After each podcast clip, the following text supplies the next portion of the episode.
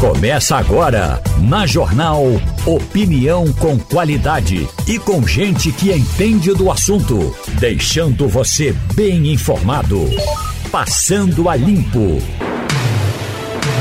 Muito bom dia a todos, começando Passando a Limpo agora na bancada com Romualdo de Souza, Priscila Lapa e Fernando Castilho.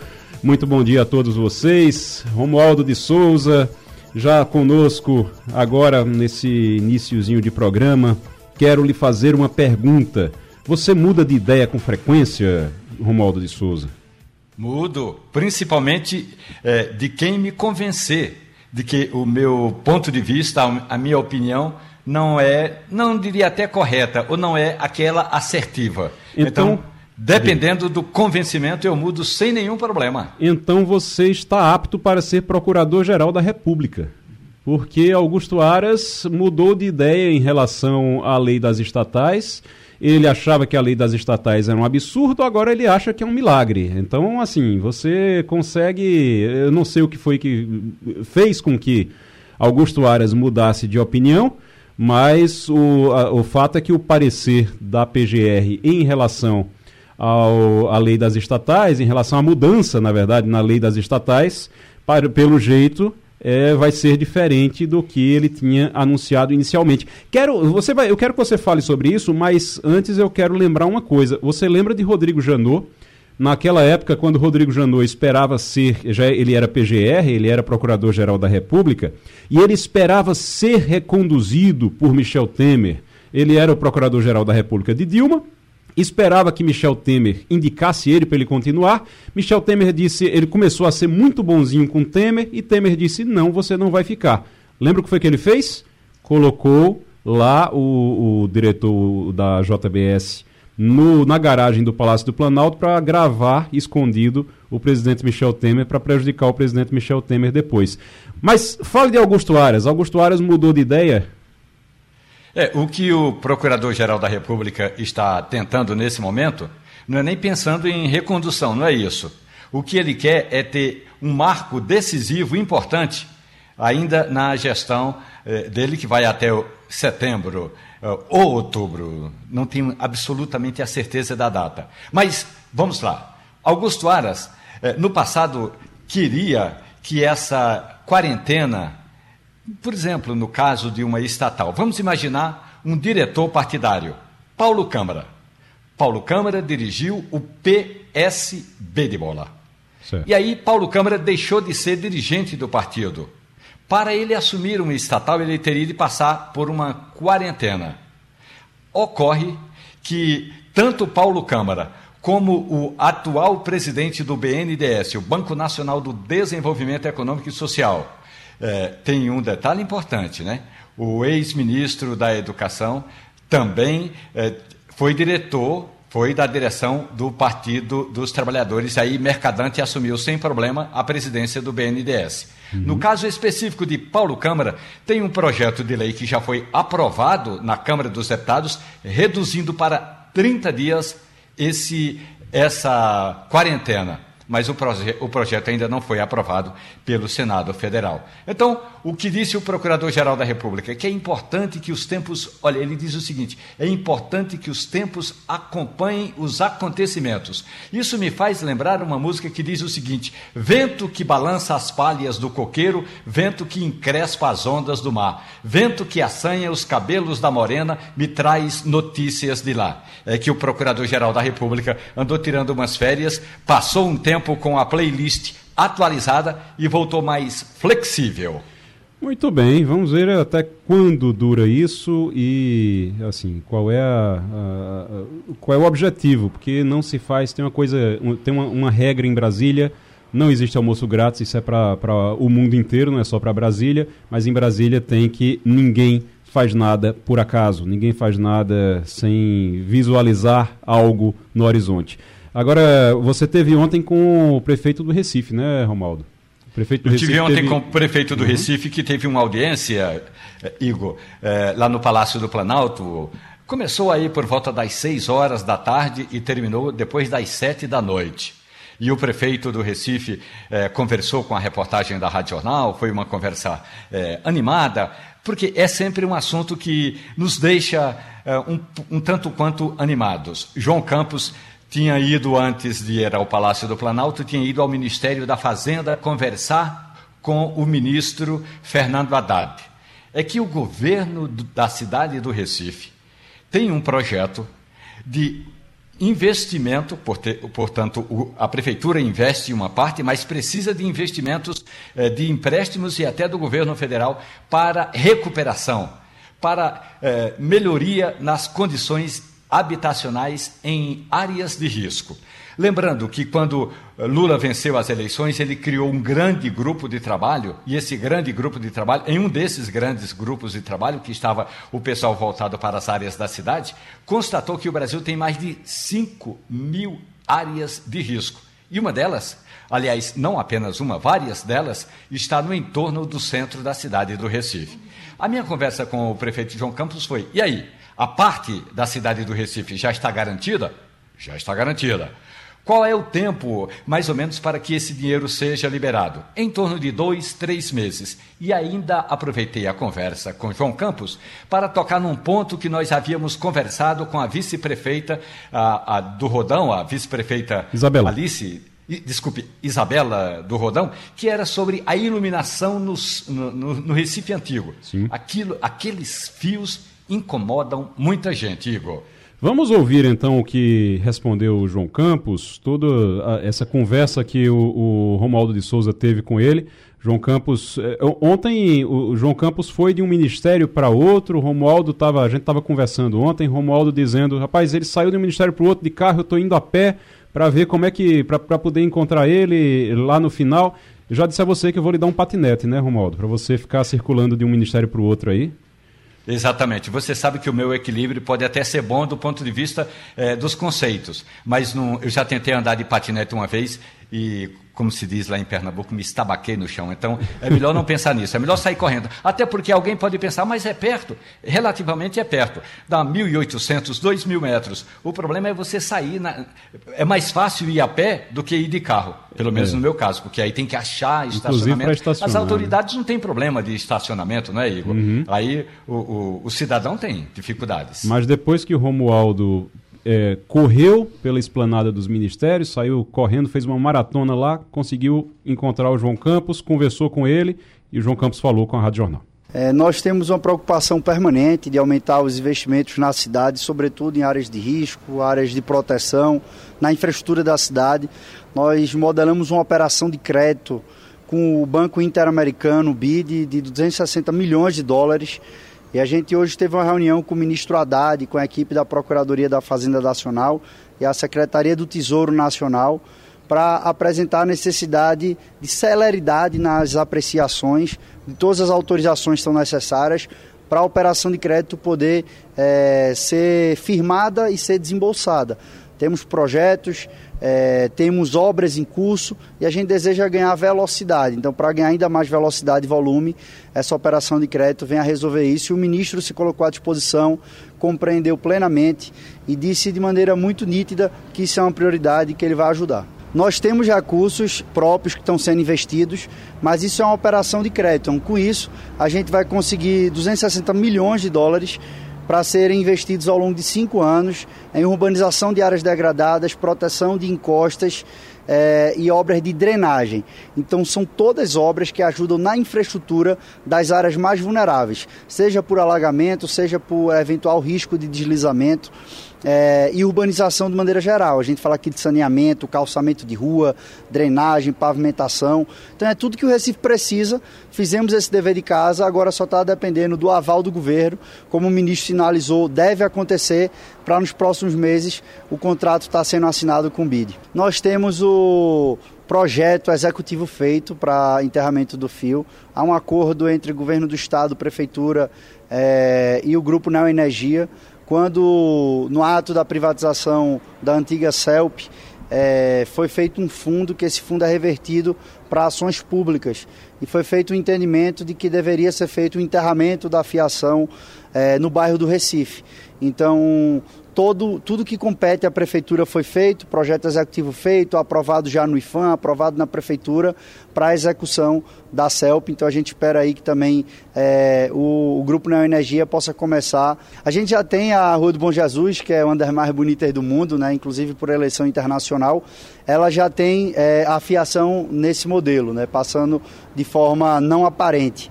E o nosso desejo é poder levar isso para todas as áreas do bairro, todas as ruas, com isso, a gente tem uma melhoria do espaço, tem uma revitalização também de equipamentos que estão sendo feitas, tanto públicos quanto privados.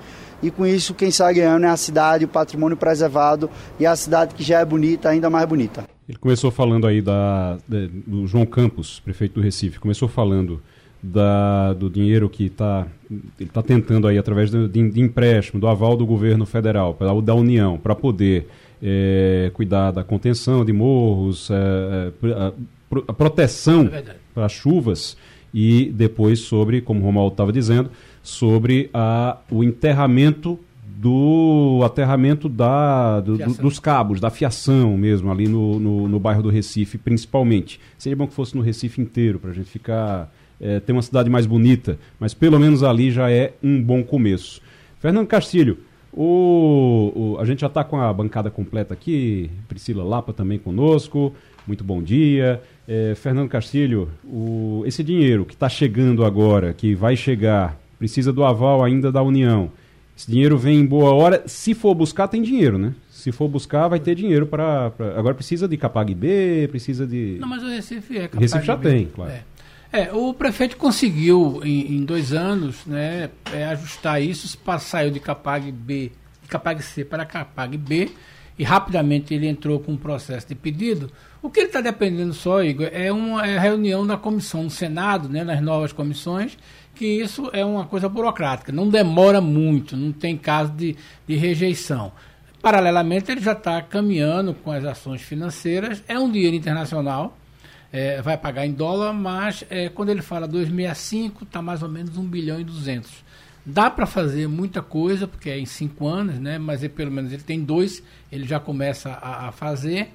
E não é para fazer habitação, é para fazer melhoria naquele tipo de serviço que ele tá, já fez em alguns bairros, que é uma coisa interessante, e na questão da melhoria da infraestrutura. É, essa é uma coisa que não podia ser feita porque não tinha dinheiro é, é, de fora.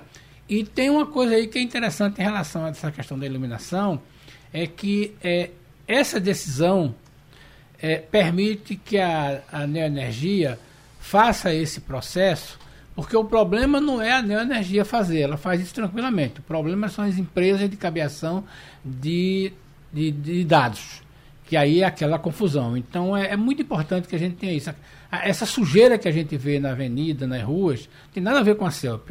É o posto da CELP que legalmente a companhia pode usar. E aí a companhia vai estendendo, se o serviço morre, o fio fica ali sem autoridade para nada, e a CELP é que tem feito um trabalho, a CELP não, né, a gente tem feito um trabalho de remoção disso. É, eu me lembro de um caso de uma prefeitura numa cidade de, não sei se foi de Minas ou de São Paulo, que a prefeita disse simplesmente eu vou arriar o cabo. E aí as equipes da prefeitura começaram a riar todos os cabos que não foram cabos de energia no chão. Em, em, em dois meses, três meses, as companhias se ajustaram e isso foi feito em embutimento. Vou lhe contar um lugar mais próximo que aconteceu isso. Caruaru. Sabe quem era prefeito?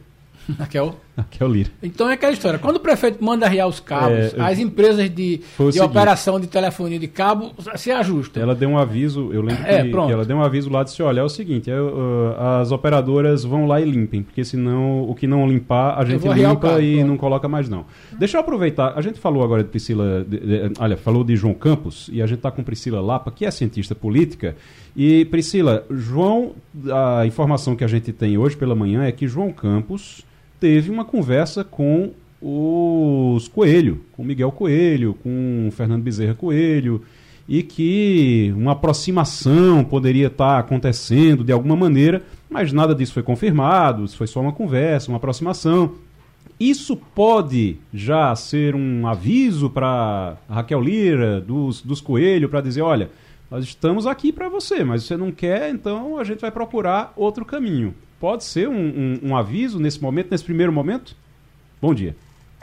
Bom dia, Igor. Bom dia, amigos. Bom dia, Romualdo, Castilho. Bom dia, João. Bom dia. De fato, é, quando eu escuto esse tipo de, de, informação, eu sempre penso nas aulas lá na academia, na ciência política, isso aí é uma surra de política real. Né? As pessoas, às vezes, quando vão pensar a política, elas vão de um ponto de vista de um certo purismo, de que os atores atuam de forma muito guiados pelas suas ideologias e convicções políticas, mas na prática, a política do dia a dia, a construção política, ela passa por um nível de pragmatismo muito grande. E as articulações políticas, elas têm, sem dúvida, a ver com ideologia, mas elas têm muito mais a ver com circunstâncias, com conjunturas políticas. Né? Então, Miguel Coelho, sem sombra de dúvida, se coloca se credencia né, nos últimos anos como uma das lideranças promissoras aqui no Estado, e essa liderança ela não se encerra por uma disputa eleitoral. Né? Uma disputa ela é sempre, na verdade, o prenúncio do que vem depois, ela não se encerra definitivamente na conjuntura de uma eleição. Ontem eu conversava com um profissional do marketing político dizendo isso, né? Assim, muitas vezes o, o, o candidato, quando contrata o marqueteiro, ele pensa no resultado de outubro, mas o marqueteiro já está olhando o próximo ciclo eleitoral. Como é que eu construo a imagem desse indivíduo para que, fechado esse ciclo, ele já esteja credenciado para uma próxima disputa. Então, eu não tenho dúvida de que Miguel Coelho ele é muito grande para ser apenas um ex-candidato a governador. E ele se colocou à disposição, ele foi um dos atores políticos importantes para a vitória da governadora, numa região que ela ainda não tinha um protagonismo, talvez necessário para vencer a disputa no segundo turno. A gente tem que lembrar dos grandes atos de campanha que ele conseguiu promover naquela região, na região onde ele tem né, a, a liderança política por ser da região. o próprio Fernando Bezerra Coelho é um ator político que está sem mandato, mas não deixa de ser um ator político extremamente relevante por conhecer bastidores, por ter contribuição, inclusive, a dar é, na estruturação de, de, projetos, de pensar o Estado, de olhar para o cenário nacional e dar sua contribuição para o governo do Estado de Pernambuco. Se essa aproximação não foi possível né, nesse, nesse primeiro, é, nessa primeira arrumação que Raquel Lira construiu para o seu governo, eu não tenho dúvida de que atores não vão ficar esperando. E muita gente diz assim, ah, mas os, os Coelho foram adversários durante muitos anos agora, nos últimos ciclos eleitorais. Foram adversários ferrenhos do PSB, a gente tem que lembrar que Miguel protagonizou um dos primeiros movimentos de oposição ao governo Paulo Câmara, se credenciando como um dos primeiros candidatos a governador, mas isso não significa que no próximo ciclo eleitoral esses dois atores políticos não encontrem um ponto em comum, que é o fato de possivelmente é, se tornarem oposição ao governo de Raquel Lira. Quem viver, é, verá. É, lembrando aí, até para colocar nesse contexto também, que Miguel Coelho, ele ajudou muito, como disse é, Priscila, no segundo turno e depois ele se apresentou ali é, para ser secretário, se apresentou para ocupar um espaço e as conversas, foram três conversas que aconteceram, eu sei que aconteceram três conversas e não chegaram a nenhum acordo, Miguel Coelho e Raquel Lira. E como não chegaram a acordo nenhum, Miguel Coelho ficou ali, disse que estava ali, que apoiava tudo, mas União Brasil está se juntando com o PP no, no, no, é, no, na Alep, na Assembleia Legislativa.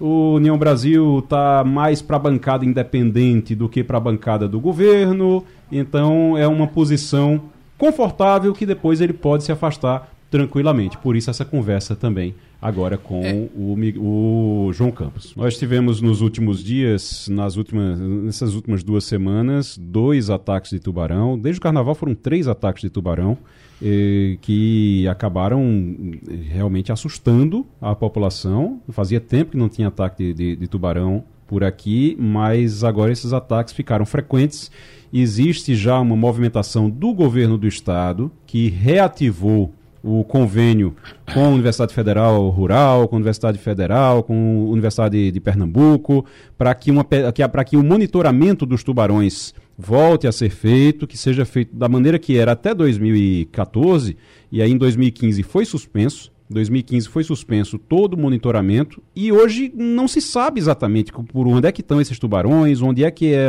a área é de maior risco. Existe também uma reclamação dos bombeiros. Os bombeiros dizem que não tem equipamento suficiente para nem tem pessoal suficiente para estar tá dando, é, tá ajudando uh, e trabalhando nas praias do Recife, da região metropolitana do Recife, Jaboatão dos Guararapes e Olinda, principalmente, que é onde esses ataques têm acontecido. E nesse é, no meio disso tudo, o deputado estadual Rodrigo Novaes, que vem acompanhando também, ele já apresentou uma proposta de fechar trechos das praias por até 90 dias até a realiza realização desses novos estudos. O deputado está na linha com a gente agora. Deputado Rodrigo Novaes, seja muito bem-vindo ao que o Passando a Limpo. Queria que o senhor explicasse 90 dias sem poder ir a, na areia, 90 dias sem poder entrar no mar, com, como é essa proposta? Bom dia, bom dia a todos os ouvintes, é, bom dia Igor, Romualdo, Priscila, Castilho. É, na verdade, a informação é, acabou sendo repassada de uma maneira equivocada, não para vocês, mas para a grande mídia. O que a gente defendeu foi o fechamento do mar.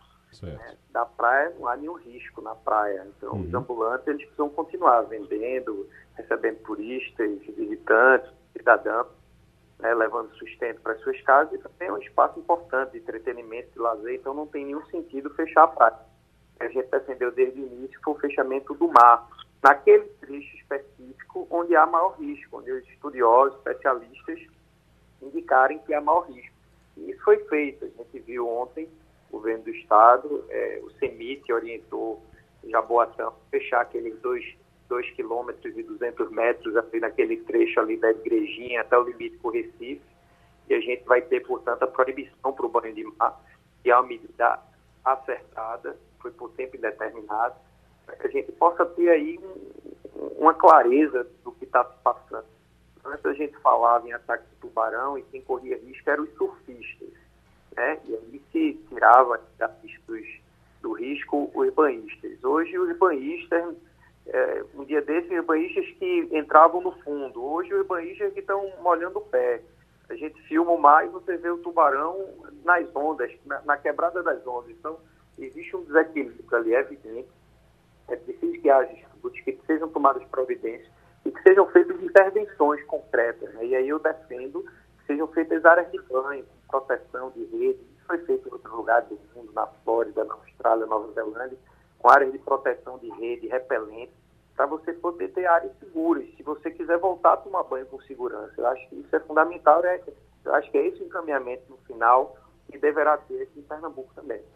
O deputado, é, eu acho muito importante o senhor explicar isso, porque a minha pergunta foi exatamente por esse motivo, porque eu queria entender como é a proposta, porque não fazia sentido realmente fechar a praia, fechar a areia, é, isolar a areia. Não fazia sentido.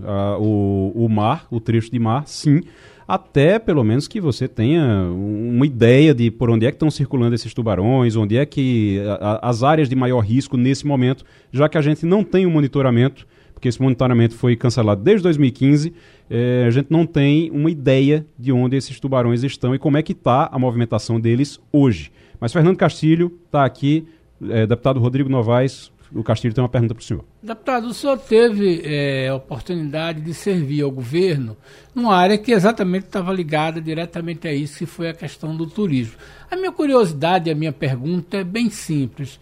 Durante o período que o senhor esteve, é, a questão do tubarão como elemento de, de preocupação sanitária, de preocupação de segurança da, das pessoas e principalmente o impacto que isso provoca na atividade turística foi objeto de algum tipo de debate, de análise, de preocupação do governo. A sensação que nos passa é que fora da placa não tinha mais nada. Qual é o depoimento que o senhor pode dar a partir de uma pessoa que esteve dentro do governo, cuidando de uma área que era afetada diretamente por ele, né, na medida em que você tinha isso? Qual é a, a informação que o senhor pode nos trazer? Esse assunto não constou da sua agenda de conversa é, com as autoridades? Sempre, Castilho. A gente discutia aí é, de maneira ousada transformar Recife é, e utilizar esse ativo esse Jaboatã, o ativo de uma das cidades, dos estados com o número de ataques no mundo, terceiro, na verdade, no mundo, é o Brasil, né? depois é, dos Estados Unidos e da Austrália. A África do Sul também pontua nesse quesito, pontua negativamente. E a gente transformar fazendo um oceanário, trazendo aqui um museu do tubarão, para transformar isso num ativo turístico, mas sempre foi visto muita, muito receio, principalmente pelo trade turístico do litoral sul, litoral norte. Porque quando as pessoas lá de fora vêm para Pernambuco, elas acham que o tubarão está em todas as praias. Inclusive, a, a imprensa nacional divulgou que as, houve ataque de tubarão nas praias de Pernambuco. Como se Recife Jabotão fosse é, toda a orla que Pernambuco tem. Porto de Galinhas é seguro, São José da Coroa Grande, Itamandaré, Igaraçu, Itapissuma, Itamaracá, Litoral Norte e Litoral Sul, a gente tem um problema localizado nesse trecho entre Olinda, Recife, Boa Viagem e Piedade.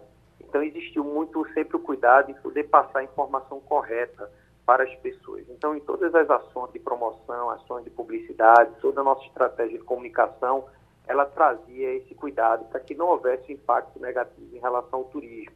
É porque você tem a certeza que essas informações que saíram agora recentemente, a gente já deve ter tido cancelamento de reservas no litoral sul, Porto de Galinhas principalmente.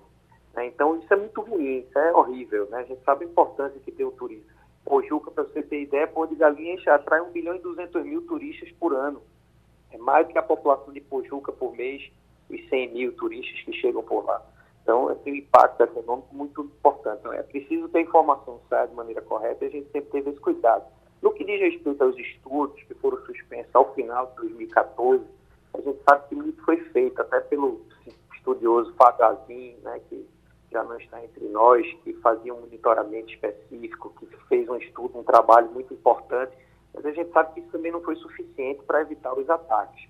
É preciso que a gente tenha aí uma ação mais radical, mais firme, com alguma ação estruturante, sair um pouco somente do estudo, que é fundamental, importantíssimo, até para a gente poder ter um direcionamento em relação ao encaminhamento que a gente está tomando, mas é preciso que a gente possa avançar no monitoramento, no comportamento desses tubarões, mas que a gente possa, enfim, ter aí um avanço para que a gente consiga fazer alguma ação estruturante para dar segurança aos banhistas. Acho que isso é fundamental. A governadora Raquel Lira tem se mostrado determinada a isso, já refez os convênios, está investindo aí mais de 2 milhões de reais, e a nossa confiança de que isso agora avança. A gente está conversando com o deputado estadual Rodrigo Novaes, Romualdo de Souza. Deputado Rodrigo Novaes, muito bom dia para o senhor. A pergunta é para quem está de fora de Brasília, é, desculpe, para quem está fora do Recife. Por exemplo, eu estou aqui em Brasília. Se eu não ouvisse essa conversa com começo, meio e fim, é, eu, talvez eu ficasse até na dúvida sobre fechar ou não fechar praia. Essa ou aquela praia estaria impedida de receber turistas. Agora, a pergunta que eu faço ao senhor é do ponto de vista organizacional. Está havendo um que, uma queda de braço entre o governo do Estado e a prefeitura, ou as prefeituras, porque houve incidentes também eh, lá na região de Olinda, é possível haver uma, um entendimento do governo estadual com as prefeituras, deputado? Pelo contrário, Romualdo. Né? O, o, a governadora chamou os prefeitos da região metropolitana, né, orientou como deveria acontecer. O CEMIT orientou Jabotão de Guararapes até o fechamento do mar naquele trecho que eu me referi de 2.200 metros, ali perto da igrejinha. Jaboatão, o município, imediatamente suspendeu e proibiu, interditou as, a, o, o, mar, orientou inclusive os comerciantes, vai haver liberação de um auxílio é, para poder suprir aí a falta ou prejuízo desses comerciantes. Então existe uma sintonia em relação aos municípios e ao governo do estado. Numa situação dessa, eu acho que é um erro, um equívoco muito grande, normal, da gente politizar uma situação dessa. Eu disse isso na tribuna da Assembleia, sabe? É um, a gente tem ataque de tubarão desde, desde 1800, a gente tem registro aí, saiu no, na imprensa local, registro desde o século XIX. Não tem registro anterior porque eu não tinha banhista ou porque não tinha jornal. É, mas sempre, a nossa orla, geografia, ela permite isso por conta dos canais aí que todo mundo está falando, ser metros, ali bem próximo da praia. Desde que há a contagem na década de 30, né, aí mais de 70, 77 incidentes, a gente tem portanto, problemas de ataque de tubarão. Então, politizar eu acredito que não, que não funciona. Né? É evidente que cada governo contribuiu da maneira como podia, e eu acho que a gente chega num estágio em que é preciso tomar uma medida concreta para que a gente possa dar segurança às pessoas. Deputado estadual Rodrigo Novaes, é, falando sobre essa proposta para o fechamento do, da, da, da, praia, mas não, não tanto do, da praia, né, mas do mar. Da, do na, mar. Verdade, na verdade, é a interdição do banho de mar durante um período é, enquanto os estudos sobre os ataques de tubarão são feitos. Deputado, muito obrigado pela participação, mas eu queria falar sobre política ainda nesse, nesse bloco agora.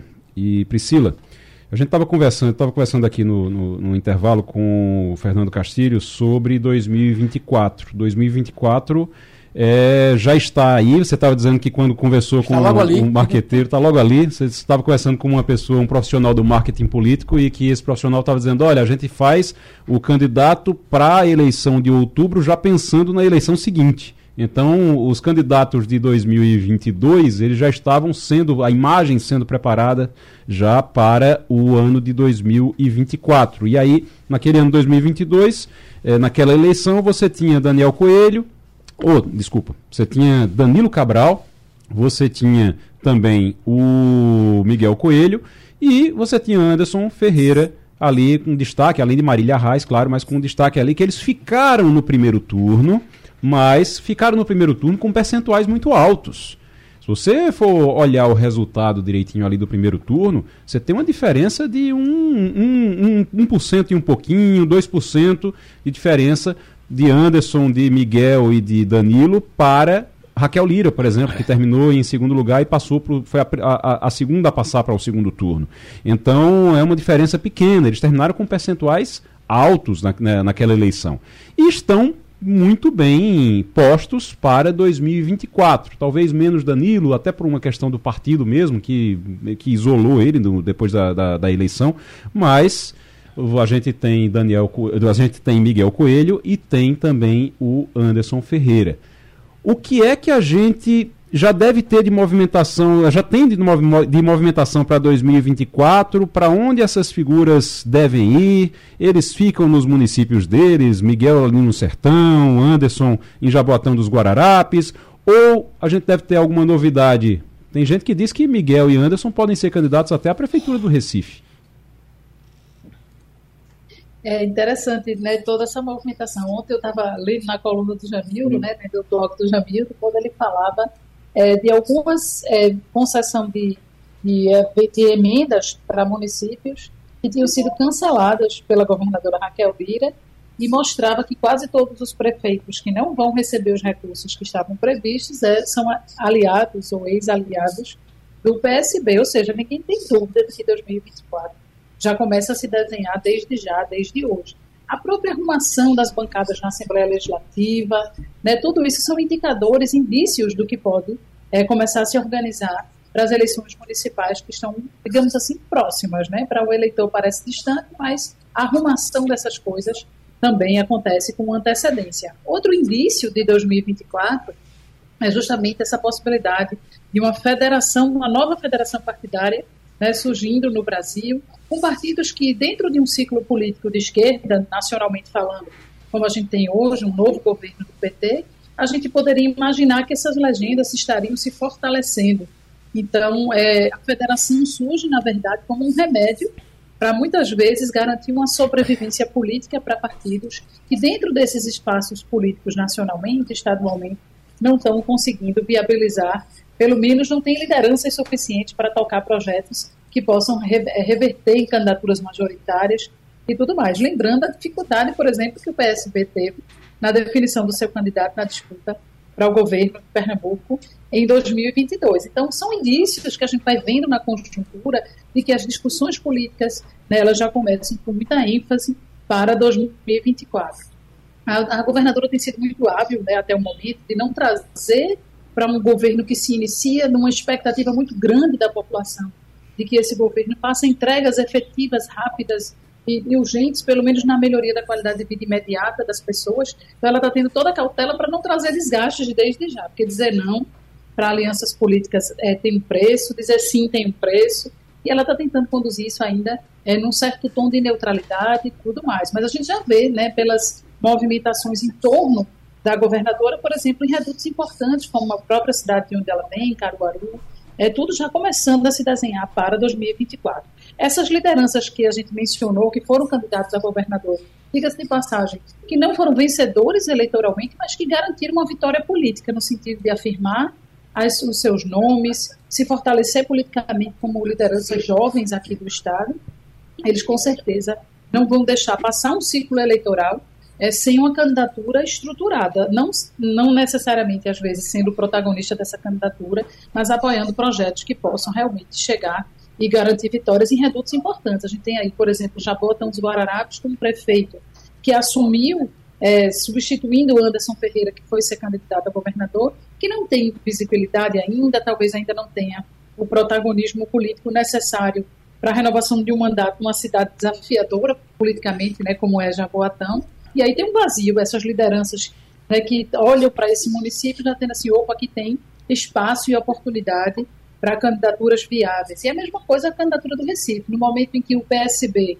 perde esse protagonismo estadual, é mesmo o prefeito João Campos tendo, né, sendo, sendo, alguém que se movimenta, que ocupa é, a agenda política é, de forma muito, muito é, técnica, né, de saber ocupar os espaços políticos, mas certamente as forças de oposição já estão né, se organizando. E lembrando aí, trazendo uma discussão para só colocar uhum. aqui as palavras finais, que o bolsonarismo, os movimentos mais conservadores, eles estão se organizando claramente para o processo eleitoral de 2024, uma espécie de reação ao resultado das urnas de 2022. Então, a gente pode esperar desenhos de candidaturas para disputa nesses municípios, nos municípios de capitais, região metropolitana, por exemplo, com forte viés conservador e com muita chance de vencer as eleições. Eu tenho uma, uma teoria, é, inclusive já falei sobre isso na coluna, no Jornal do Comércio, na coluna Cena Política, que eu tenho uma teoria que a gente vai ter aqui em Pernambuco e em outros estados também, mas aqui em Pernambuco a gente vai ver um movimento de prefeitos migrando para é, siglas de centro. Por que, que, eu, por que, que eu acho isso? E aí eu vou até pedir aí o auxílio de Romualdo, inclusive. Mas por que, que eu acho isso? A gente teve uma mudança na forma, no, no, na forma, é, na verdade, no destino dos prefeitos na hora que eles vão a Brasília pedir dinheiro. Eles antes, eles iam muito para os ministérios. Eles iam conversar com os ministros e eles tinham que se aproximar dos ministros para poder conseguir dinheiro para os seus municípios. Isso mudou. O Pires mudou de, de, de, destino agora. Você leva o Pires agora para o Congresso Nacional. Por quê? Por causa das emendas. Você tem muita emenda de deputado, então você precisa se aproximar. Quem é que consegue mais emenda dentro do Congresso Nacional hoje, na formatação que a gente está tendo hoje? É quem está mais próximo de Arthur Lira, que é do centro. Então você tem ali ele no centro, centro-direita, centrão, seja como for, mas quem está mais próximo de Arthur Lira consegue mais emenda, consegue mandar mais dinheiro para os municípios. Com certeza vai ter gente aí até porque a gente, o PSB perdeu o protagonismo estadual que tinha, então aqui isso fica mais fácil até para esses prefeitos saírem e irem para um partido de centro, para um republicanos, para um PP, para um PL, até pode até é, o PL também deve crescer nesse movimento. Mas você notou, Romualdo, essa, essa mudança na movimentação aí? O pessoal tá deixou de ir mais para o ministério, vai mais para o Congresso agora para pedir dinheiro? Na gastronomia mineira, a maior redundância é você colocar requeijão dentro do pão de queijo. Esse é, ou essa é uma iguaria de que gosta muito o presidente da Câmara dos Deputados, Arthur Lira, que é de Alagoas. Uhum. Então, quem vai tomar café na casa de Arthur Lira sempre se encontra ou se depara com esse pão de queijo com requeijão dentro, que é, segundo os mineiros, uma heresia gastronômica. Mas do ponto de vista político, eu concordo com a sua análise e digo o seguinte: nessa análise, ponto para Silvio Costa Filho.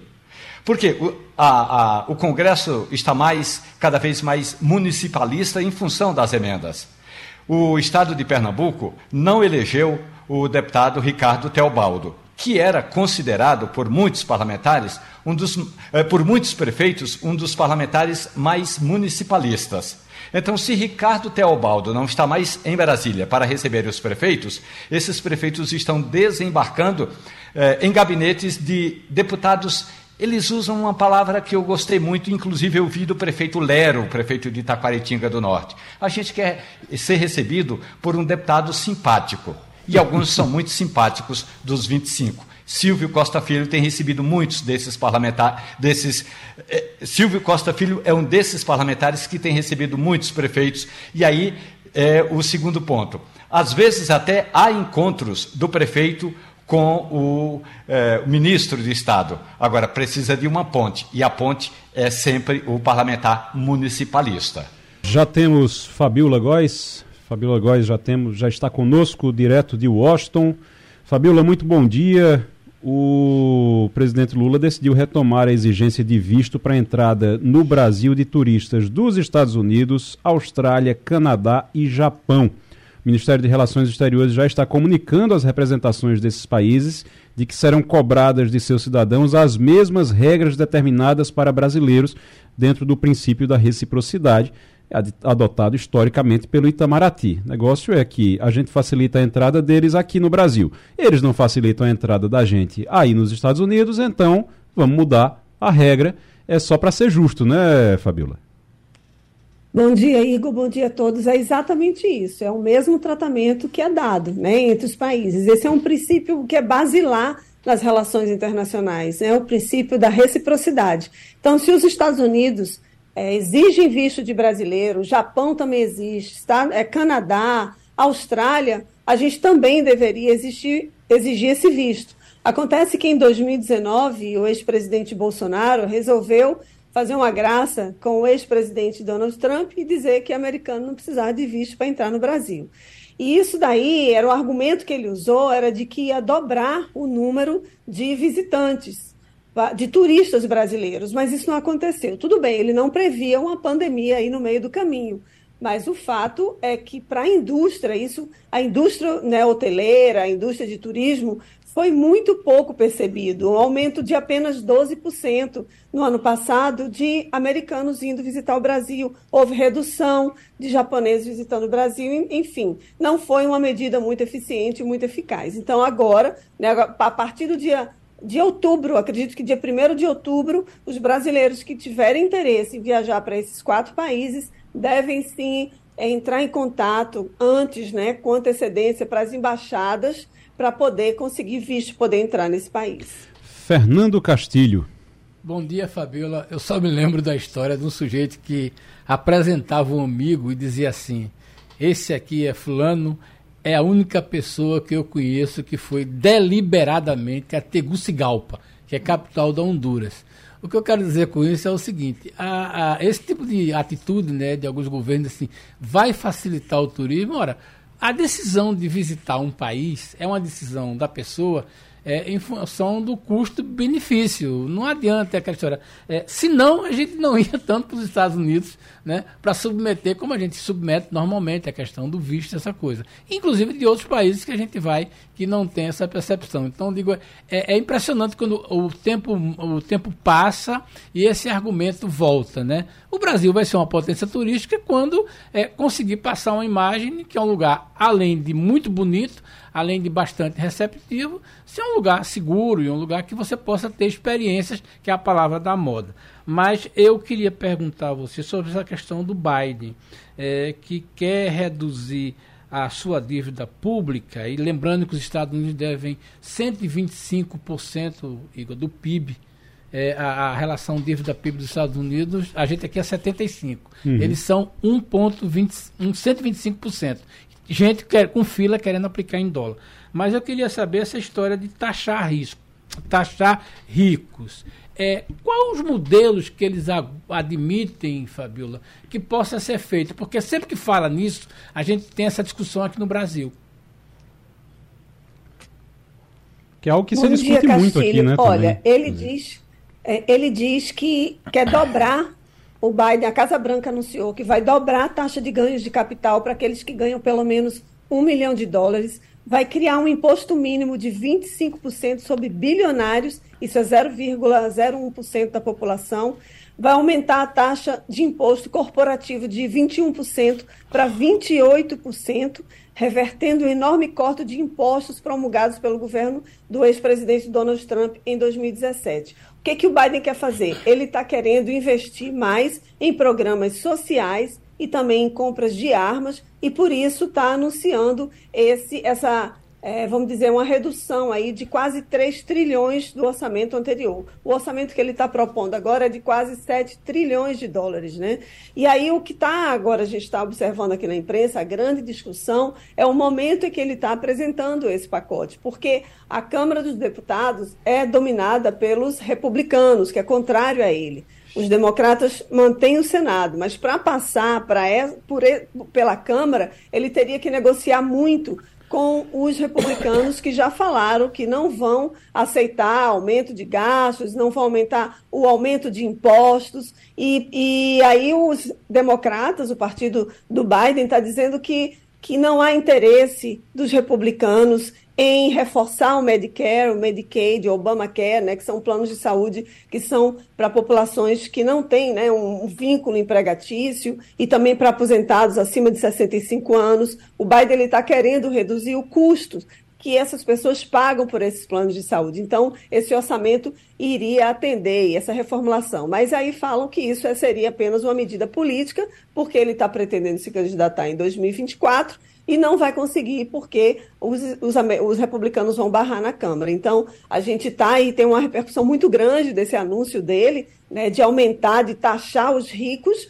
mas a gente sabe que ele vai enfrentar muita resistência na Câmara e eu realmente não acredito que ele vai conseguir passar essa proposta orçamentária. Direto de Washington, conversando com o Passando a Limpo, Fabiola Góes. Deixa eu ir para Brasília agora, Romualdo de Souza.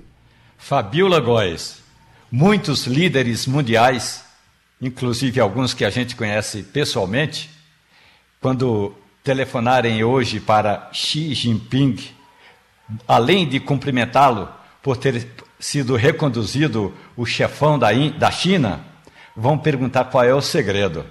Fabiola, foram 2.952 votos a zero. Qual é o segredo que o chinês tem que as democracias é, não conseguem implantar isso nem numa rodada de conversa, Fabiola. Bom dia, Romualdo. A gente pode dizer que foi por unanimidade, unanimidade maciça, né? O segredo é que ele indica essas pessoas que votam nele. Né? Isso aí é um comitê muito fechado. Né? A gente não vê democracia na China, nos moldes que a gente está acostumado né? com, com o Ocidente. Então, o Xi Jinping ele se perpetua, né? o terceiro mandato dele no poder, ele está sendo comparado a Mao Tse Tung, que foi o grande líder né, da revolução. Então, ele, ele tem o controle de absolutamente tudo. Agora, o que eu vejo muito aqui também é são os ataques né, em relação a jornalistas, a que divulgam informações, perseguições mesmo de pessoas que são contra o regime. Então, o método dele é de silenciar, de fato, essas pessoas. Agora, por outro lado, a gente critica muito a China né, no Ocidente, mas a China é um país que praticamente não tem miséria, não tem pobreza, só tem praticamente classe média e ricos. Eles conseguiram acabar com fome de mais de 800 milhões de pessoas. Então, realmente é um contraponto muito grande. E o segredo dele é em cada vez mais ele reforçar a China e tem um, em 2030 eles querem ser a maior potência do mundo. Eles querem passar os Estados Unidos, não só em termos de PIB, em termos de trocas comerciais, eles já estão dominando aí o mercado né, no mundo inteiro. Vários países, inclusive o Brasil. A China é o primeiro parceiro comercial do Brasil. Então a gente vê, observa esse reforço né, dessa potência chinesa. Eles vão perder em números, daqui a pouco a Índia vai passar em termos de população, mas eles querem ser a maior potência mundial em armamentos também, em um exército muito forte partir de 2030. Então, o Xi Jinping ele continua com esse poder muito grande na China. Castilho. Ô, Fabiola, eu só queria completar a informação, Romualdo. É, o personagem Xi Jinping é um personagem bastante interessante. Primeiro que ele é um produto da, da política chinesa. É um sujeito que veio lá de baixo dos comitês e foi assumindo. É, mas é importante observar, na é, literatura e na política chinesa, Xi Jinping hoje é considerado a Mao Tse-tung, que é o fundador da, da, da, da China, e a Deng Xiaoping, que é o cara que levou a China ao mercado de consumo a partir daquele acordo com, com Jimmy Carter, é, que cunhou aquela famosa frase enriquecer é glorioso. Qual é o papel de Xi Jinping que a gente observa no mercado internacional? É o estruturador da nova China. Então ele veio conquistando, então ele é tripresidente, né, porque ele comanda o partido, as Forças Armadas e o governo, mas é também considerado um grande articulador político dentro do partido. Ele não tem praticamente oposição, diferentemente que Deng tinha e mal chegou a ter. Então é um personagem diferente. Vamos agora com Priscila Lapa. Priscila, mande sua mensagem para Washington agora. Vamos lá, Fabiola. Eu sempre tentando fazer a conexão com as, as agendas locais, né, com a repercussão é, disso tudo né, fora do país. A gente passou agora no Dia Internacional da Mulher, muita pauta, o governo local, né, o governo federal, é, trouxe uma série de medidas tentando avançar em temas que são até meio tabus ainda, como a questão da paridade salarial, né, leis que punem empresas que não cumprirem com, esse, com essa prerrogativa. A gente viu pautas sobre violência doméstica, mas a gente também assistiu um episódio lamentável no Dia Internacional da Mulher, que foi justamente o pronunciamento é, do deputado Nicolas, né, que é, fez ali um, é, algo bem emblemático desse momento que a gente vive de discussão na democracia contemporânea sobre os limites da liberdade de expressão, sobre decoro parlamentar, né, a gente viu muita gente debatendo é, sobre isso, né, justamente por, pela falta de postura, ele que foi né, o deputado mais votado do Brasil, mas que realmente é o comportamento de usar uma, uma peruca em pleno é, plenário ali da Câmara dos Deputados gerou de fato muita repercussão. Como é que esse Dia Internacional da Mulher se passou por aí? Como é que essas agendas que acontecem no Brasil, elas também têm essa conexão internacional? A gente pode dizer que o Brasil está meio na contramão é, com essas, essas, esses vieses mais conservadores ou isso é, faz parte da democracia mundial também? Bom dia, Priscila. Olha, você falou bem, viu? Porque a gente teve um retrocesso aí nesses últimos quatro anos por causa do conservadorismo, né? A religião se metendo com política e as pautas que são muito importantes para as mulheres acabaram ficando deixadas de lado, né? Enquanto isso, os Estados Unidos, mesmo com o ex-presidente Donald Trump no poder, eles avançaram. A impressão que eu tenho é que cada vez mais essa pauta feminina está sendo discutida. Aqui, por exemplo, 70% da população é a favor do direito da mulher de abortar. E isso daí é um país que a gente considera ainda conservador, mesmo que tenha um presidente democrata, né? No Brasil esse número é impensável. Então aqui a gente tem essa observa mais essa flexibilidade, a gente vê mais mulheres em cargos de poder, não só mulheres, a questão feminina, mas a questão de raça também. Então a, a, a gente observa essa modificação nesses últimos anos aqui nos Estados Unidos. Também o acesso de pessoas que têm algum tipo de deficiência, grupos minoritários de uma maneira em geral. Então, a mulher que foi muito celebrada nesse dia, né, do, no Dia da Mulher, o presidente Biden fez um discurso, a, a vice-presidente Kamala Harris também, e ele tem tentado aqui mostrar a importância que ele dá para as mulheres, colocando mulheres de poder em ministérios, em cargos de chefia, e isso daqui está sendo muito respeitado. Então, a pauta feminina é uma pauta que é muito cara aqui nos Estados Unidos. A gente tem visto ainda é, essa dificuldade de uma equiparação salarial, mas eu vejo que isso no Brasil é muito pior. Fabiola, muito obrigado pela participação. Fabiola, na semana que vem a gente volta a conversar aqui no Passando a Limpo. Enfermeiros, técnicos e auxiliares fazem greve nacional para garantir piso salarial. Um dos grandes problemas, e aliás é o que causa isso, é o que causa isso. Um dos grandes problemas desse país é que, para fazer política, principalmente em ano eleitoral, os nossos queridos deputados, os vizinhos de Romualdo lá em Brasília, eles ficam decidindo coisas que não são eles que vão pagar. Então, eles decidem para agradar uma determinada categoria, não é a primeira vez que isso acontece. Decidem para agradar uma determinada categoria, é extremamente justo, porque a categoria merece mesmo. Agora, decidem e não dizem de onde é que vai sair o dinheiro, e aí fica a confusão depois. Os prefeitos dizem que não tem de onde tirar para pagar, os governos dizem que não tem de onde tirar para pagar, e fica essa confusão. Então, isso precisa ser é, é, proibido, isso não pode acontecer. Em ano eleitoral, ano passado estava todo mundo querendo voto, aí criam essa história, conseguem aprovar, e aí os prefeitos e os governadores que se virem para pagar o, o, a conta depois. Romualdo, quando é que isso vai ser resolvido aí? Tá, tá se discutindo para resolver? A Frente Nacional de Prefeitos e a Confederação Nacional de Municípios teriam, teriam uma reunião na quarta-feira aqui em Brasília, no Supremo Tribunal Federal, com o ministro relator desse caso, mas Luiz Roberto Barroso baixou o hospital, está internado, aliás, esteve na, na, UTI. Até ontem à tarde saiu da UTI, está internado, só vai ter alta na semana que vem.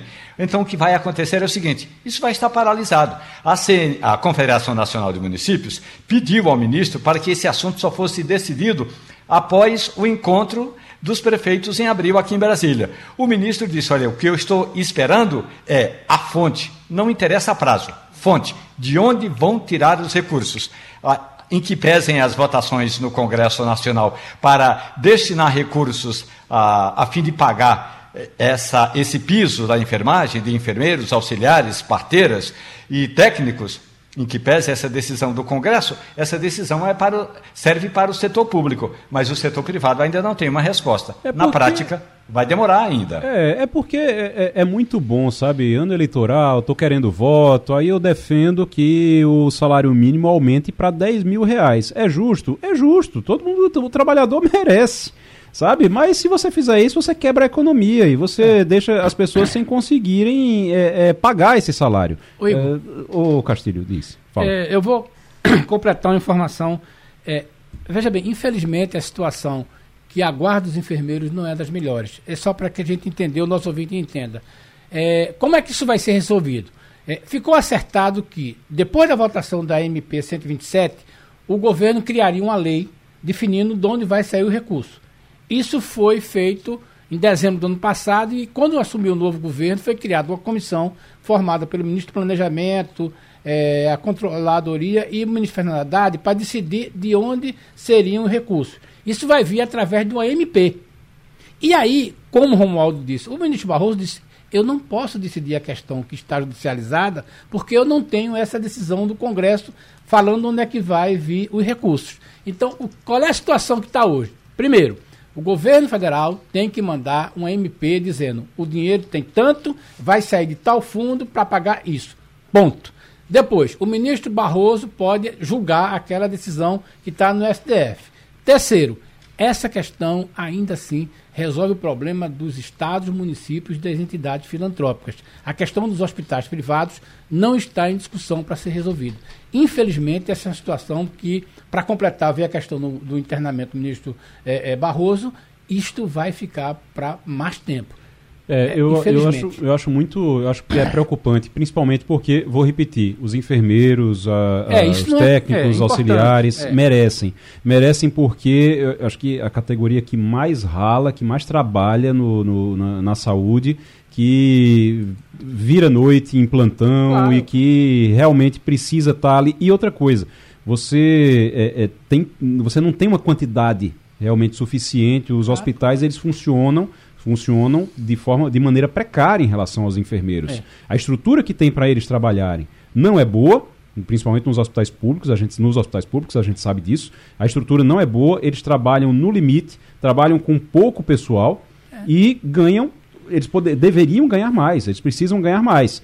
Agora, se os deputados, os nossos queridos deputados e senadores resolveram que eles precisam realmente ganhar mais e aprovaram o, o piso salarial, então, eles precisam dizer de onde é que vai sair é. o dinheiro. Eles precisam essa... dizer, é, é, vai tirar do, dos benefícios que eles têm lá, porque, é. assim... É, se a gente puder usar cobre, uma linguagem futebolística, a bola hoje está na marca do pênalti. Quem vai decidir, quem vai cobrar, isso vai ser Fernando Haddad, Simone Tebet, Rui Costa e Alexandre Padilha. Serão eles que vão escrever a MP que vai dizer de onde vai sair o dinheiro. E aí o Congresso é assim, chegando aqui, a gente aprova em 24 horas mas isso hoje, dia 10, esse texto não foi enviado. Então a questão está em suspenso. Infelizmente, é uma situação dramática, como você disse aí. A gente não tem nada que questionar a validade desse benefício para os enfermeiros. Mas a bola hoje está com o governo que não resolveu. Vamos esperar que o governo resolva e vamos esperar que os pacientes não sejam prejudicados nessa greve nacional aí para garantir esse, o, o, piso salarial dos enfermeiros, técnicos e auxiliares. Agradecer a participação de todos vocês, Romualdo de Souza, Priscila Lapa, Fernando Castilho, os entrevistados também hoje, Avanildo, valeu, Val também. Abraço grande, ó, tô entregando na hora, viu? Agora, tá vendo? Viu aí? Você fica agora, você fica agora na sequência, você fica na sequência agora com a Natália Ribeiro, tudo é notícia, depois tem debate, segue na programação da Rádio Jornal. abraço grande para todos os ouvintes. A Rádio Jornal apresentou opinião com qualidade e com gente que entende do assunto. Passando a limpo.